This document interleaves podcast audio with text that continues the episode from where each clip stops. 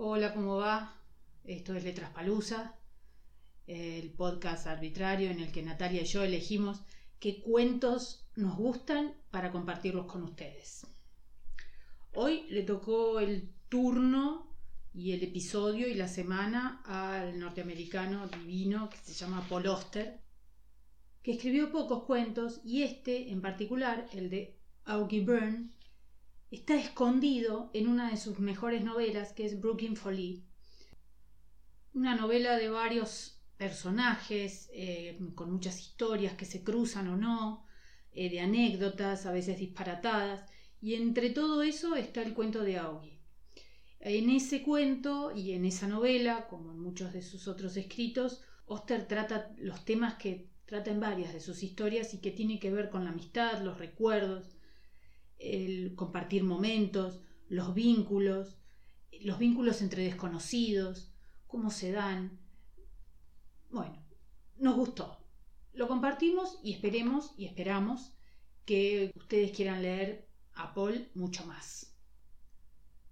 Le oí este cuento a Augie Wren. Dado que Augie no queda demasiado bien en él, por lo menos no en todo lo bien que a él le hubiera gustado, me pidió que no utilizara su verdadero nombre.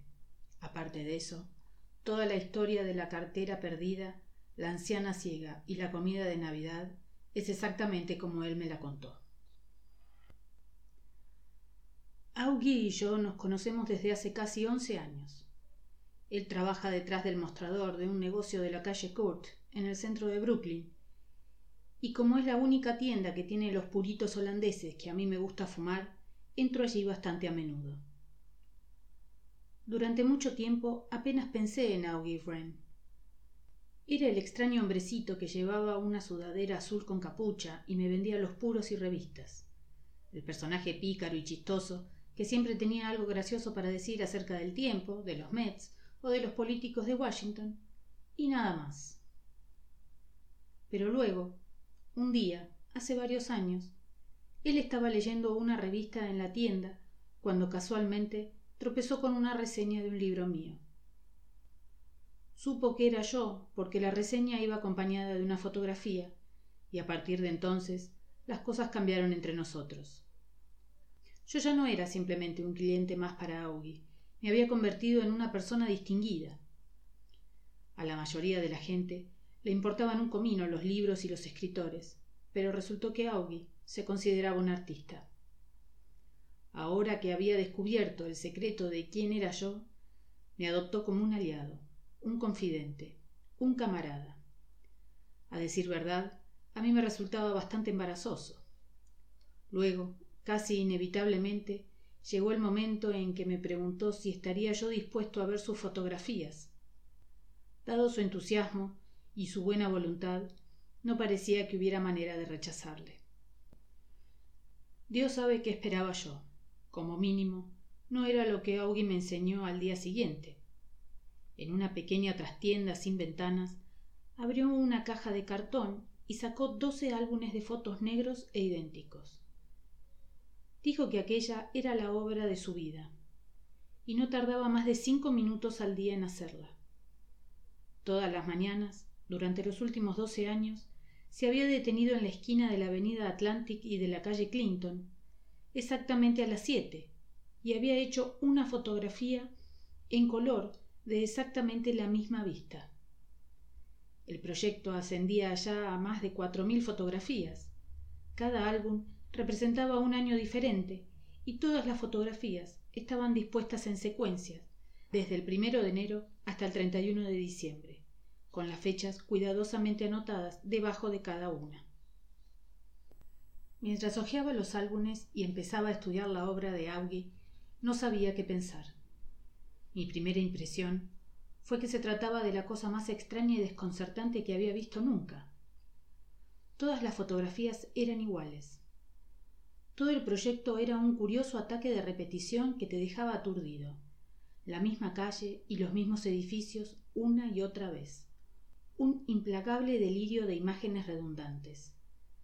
No se me ocurría qué podía decirle a Augie, así que continué pasando las páginas, asintiendo con la cabeza con fingida apreciación.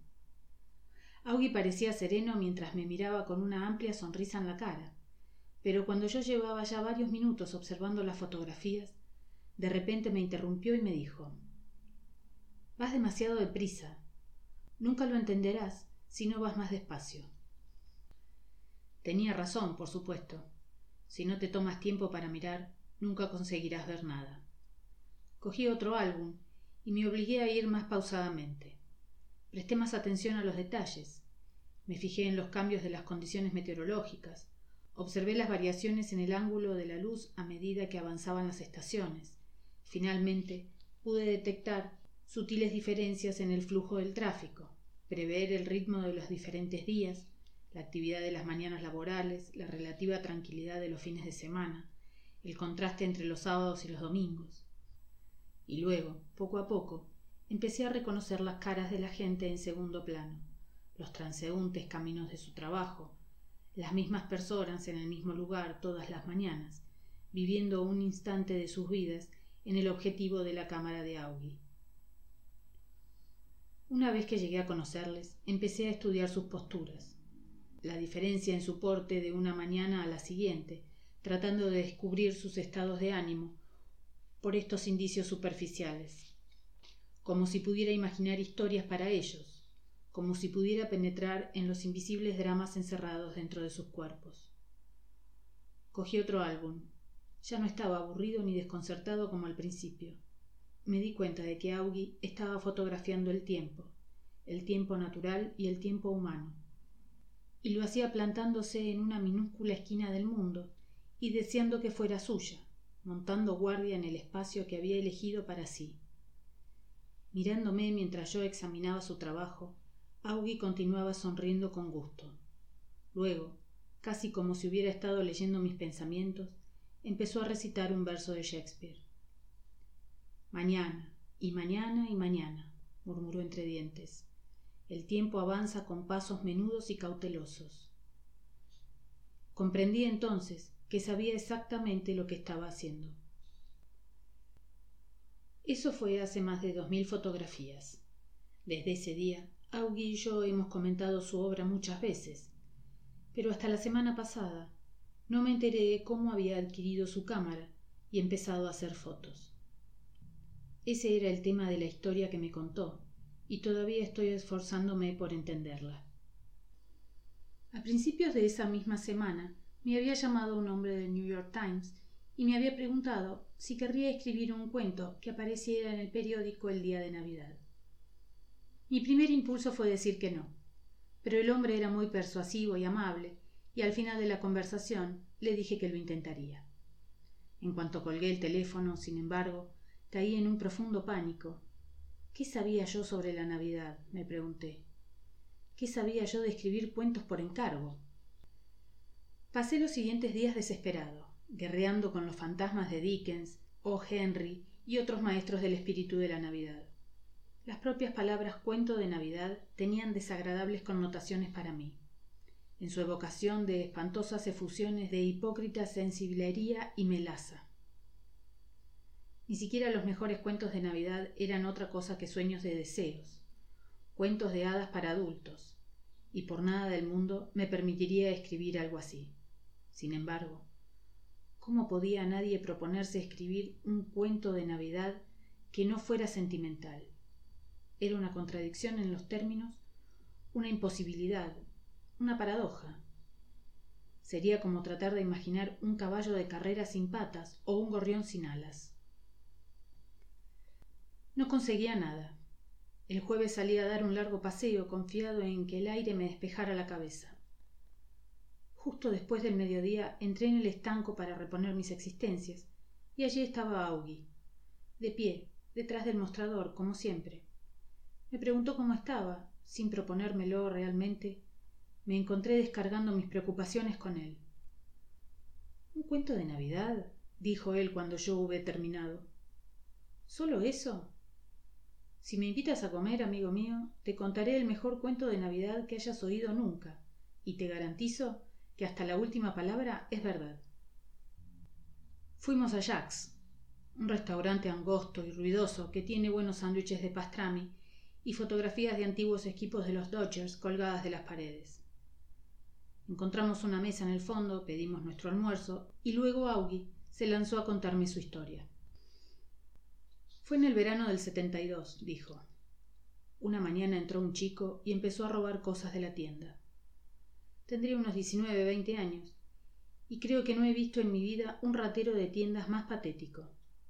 Estaba de pie al lado del expositor de periódicos de la pared del fondo, metiéndose libros en los bolsillos del impermeable. Había mucha gente junto al mostrador en aquel momento, así que al principio no lo vi. Pero cuando me di cuenta de lo que estaba haciendo, empecé a gritar. Echó a correr como una liebre, y cuando yo conseguí salir detrás del mostrador, él ya iba como una exhalación por la avenida Atlantic. Lo perseguí más o menos media manzana y luego renuncié. Se le había caído algo, y como yo no tenía ganas de seguir corriendo, me agaché para ver lo que era. Resultó que era su cartera. No había nada de dinero, pero sí su carnet de conducir, junto con tres o cuatro fotografías. Supongo que podría haber llamado a la policía para que lo arrestara. Tenía su nombre y dirección en el carnet, pero me dio pena. No era más que un pobre desgraciado, y cuando miré las fotos que llevaba en la cartera, no fui capaz de enfadarme con él. Robert Godwin, así se llamaba. Recuerdo que en una de las fotos estaba de pie rodeando con el brazo a su madre o abuela. En otra estaba sentado a los nueve o diez años vestido con el uniforme de béisbol y una gran sonrisa en la cara. No tuve valor. Me figuré que probablemente era drogadicto. Un pobre chaval de Brooklyn, sin mucha suerte y además, ¿qué importan un par de libros de bolsillo? Así que me quedé con la cartera. De vez en cuando sentí el impulso de devolvérsela pero lo posponía una y otra vez y nunca hacía nada al respecto. Luego llega la Navidad y yo me encuentro sin nada que hacer. Generalmente el jefe me invita a pasar el día en su casa, pero ese año él y su familia estaban en Florida visitando unos parientes. Así que estoy sentado en mi piso esa mañana compadeciéndome un poco de mí mismo, y entonces veo la cartera de Robert Godwin sobre un estante en la cocina. Pienso, ¿qué diablos? ¿Por qué no hago algo bueno por una vez? Así que me pongo el abrigo y salgo para devolver la cartera personalmente. La dirección estaba en Bottom Hill, en las casas subvencionadas. Aquel día helaba, y recuerdo que me perdí varias veces tratando de encontrar el edificio. Allí todo parece igual, y recorres una y otra vez la misma calle, pensando que estás en otro sitio. Finalmente, encuentro el apartamento que busco y llamo a la puerta. No pasa nada. Deduzco que no hay nadie, pero lo intento otra vez para asegurarme. Espero un poco más, y justo cuando estoy a punto de marcharme, oigo que alguien viene hacia la puerta arrastrando los pies. Una voz de vieja pregunta quién es, y yo contesto que estoy buscando a Robert Godwin. ¿Eres tú, Robert? dice la vieja, y luego descorre unos quince cerrojos y abre la puerta.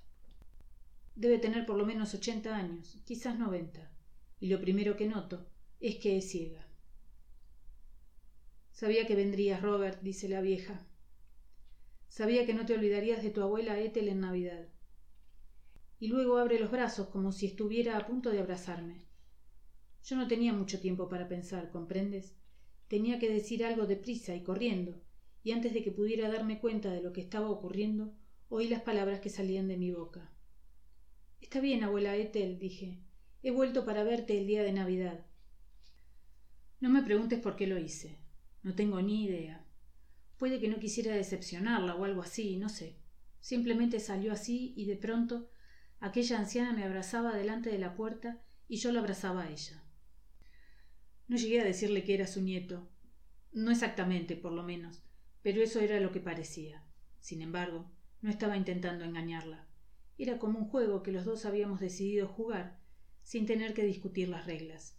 Quiero decir que aquella mujer sabía que yo no era su nieto Robert. Estaba vieja y chocha, pero no tanto como para no notar la diferencia entre un extraño y su propio nieto. Pero la hacía feliz fingir, y puesto que yo no tenía nada mejor que hacer, me alegré de seguirle la corriente. Así que entramos en el apartamento y pasamos el día juntos. Aquello era un verdadero basurero, podría añadir, ¿Qué otra cosa se puede esperar de una ciega que se ocupa ella misma de la casa?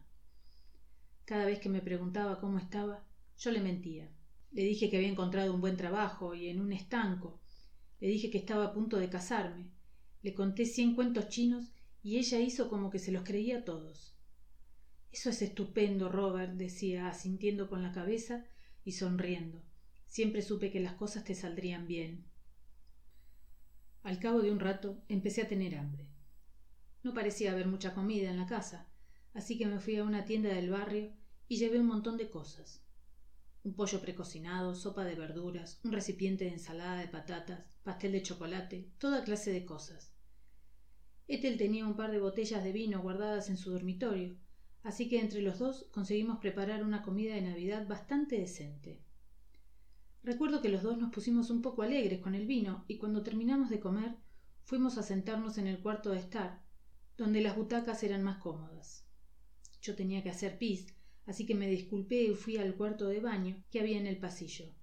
Fue entonces cuando las cosas dieron otro giro. Ya era bastante disparatado que hiciera el numerito de ser el nieto de Ethel, pero lo que hice luego fue una verdadera locura, y nunca me he perdonado por ello.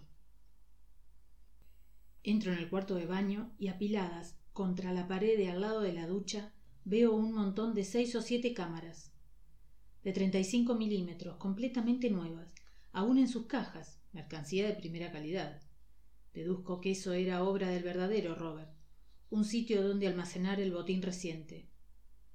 Yo no había hecho una foto en mi vida y ciertamente nunca había romado nada pero cuando veo esas cámaras en el cuarto de baño decido que quiero una para mí. Así de sencillo. Y sin pararme a pensarlo me meto una de las cajas abajo del brazo y vuelvo al cuarto de estar. No debía ausentarme más de unos minutos pero en ese tiempo la abuela Ethel se había quedado dormida en su butaca demasiado chianti supongo. Entré en la cocina para fregar los platos y ella siguió durmiendo a pesar del ruido roncando como un bebé. No parecía lógico molestarla así que decidí marcharme. Ni siquiera podía escribirle una nota de despedida puesto que era ciega y todo eso así que simplemente me fui. Dejé la cartera de su nieto en la mesa cogí la cámara otra vez y salí del departamento y ese es el final de la historia volviste alguna vez le pregunté. Una sola contestó. Tres o cuatro meses después. Me sentí tan mal por haber robado la cámara que ni siquiera la había usado aún. Finalmente tomé la decisión de devolverla pero la abuela ethel ya no estaba allí. No sé qué le había pasado pero en el apartamento vivía otra persona y no sabía decirme dónde estaba ella. Probablemente había muerto. Sí probablemente lo cual quiere decir que pasó su última navidad contigo. Supongo que sí. Nunca se me había ocurrido pensarlo. Fue una buena obra augie hiciste algo muy bonito por ella. Le mentí y luego le robé. No veo cómo puede llamarle a eso una buena obra. La hiciste feliz y además la cámara era robada. No es como si la persona a quien se la quitaste fuese su verdadero propietario todo por el arte eh paul yo no diría eso pero por lo menos le has dado un buen uso a la cámara. Y ahora tienes un buen cuento de navidad no sí dije. Supongo que sí.